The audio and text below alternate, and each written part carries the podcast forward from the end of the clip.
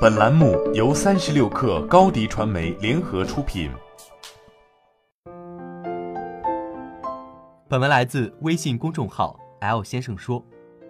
如果你的团队正在遭受职业倦怠，有什么方法能够尽可能的激发大家的工作热情呢？首先，请思考一下，什么才是好的工作？你可能会下意识的想到，这还不简单，钱多事儿少，离家近呗。且不说这种运气轮不到大多数人，如果你接触过管理学，一定听说过赫兹伯格的双因素理论。这个理论认为，工资、工作环境等工作之外的因素属于保健因素，而非激励因素。满足保健因素能够减少员工的不满，但并不能真的激励员工。也就是说，如果你对工作没有热情，哪怕给你更多的钱、更好的工作条件。你也不会凭空产生热情，最多就是不讨厌。每个岗位都要招到喜欢的人太难了，总有一些工作含金量相对小一些，比较枯燥或者比较边缘，要找到合适的人就相对更难。这种情况下，如何才能激发大家的激情呢？今天呢，我们就来分享一些看法和经验。想要让员工充满工作激情。就要从传统一个人负责一个点的单点模式，过渡到一个人跟进一条线的线性模式。什么意思呢？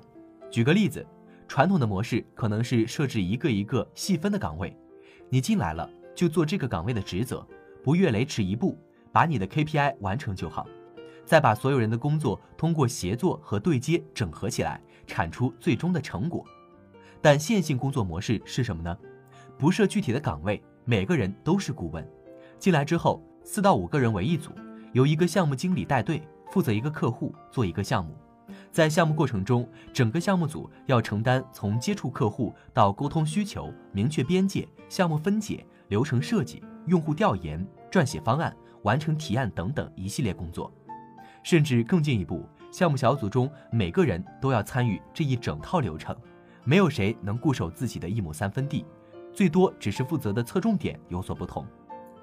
这么做的原因也很简单：一，比起传统的职能制，项目制能带给成员更多的陌生挑战，从而需要他们发挥更多样化的技能；二，项目制能让成员更多的参与到整个流程中，涉足上游和下游，对整个项目会有更深刻的认识，节省大量的沟通和认知成本；三，项目制能让成员从更高的视角。鸟瞰整个项目，从而更明确自己的位置和意义，知道我为什么要做这件事。好了，本期节目就是这样，下期节目我们不见不散。